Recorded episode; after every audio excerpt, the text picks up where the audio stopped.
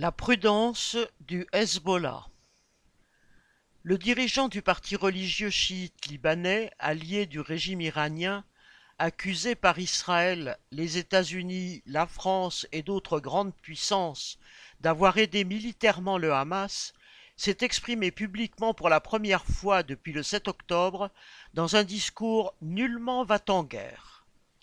Le leader du Hezbollah, Hassan Nasrallah, a tenu son meeting par vidéo interposée devant plus de dix mille personnes rassemblées dans la banlieue sud de Beyrouth.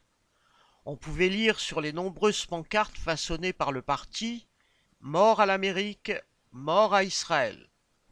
Mais le discours n'avait pas cette tonalité.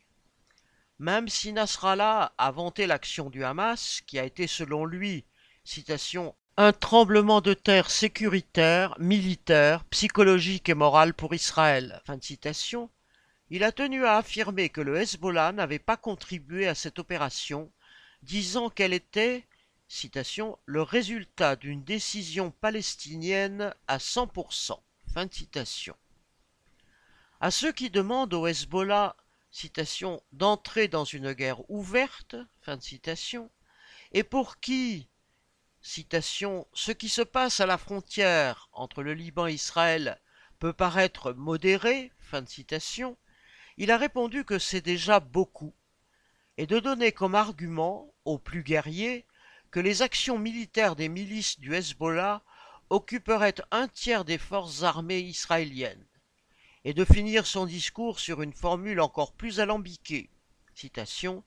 Je le dis en toute transparence et avec un flou constructif. Toutes les options sur notre front sont ouvertes et examinées, et nous pourrons y recourir à tout moment. Fin de citation. Derrière ces circonlocutions, les propos de Nasrallah montrent que son parti, et l'Iran derrière lui, ne veulent pas entrer en guerre contre Israël.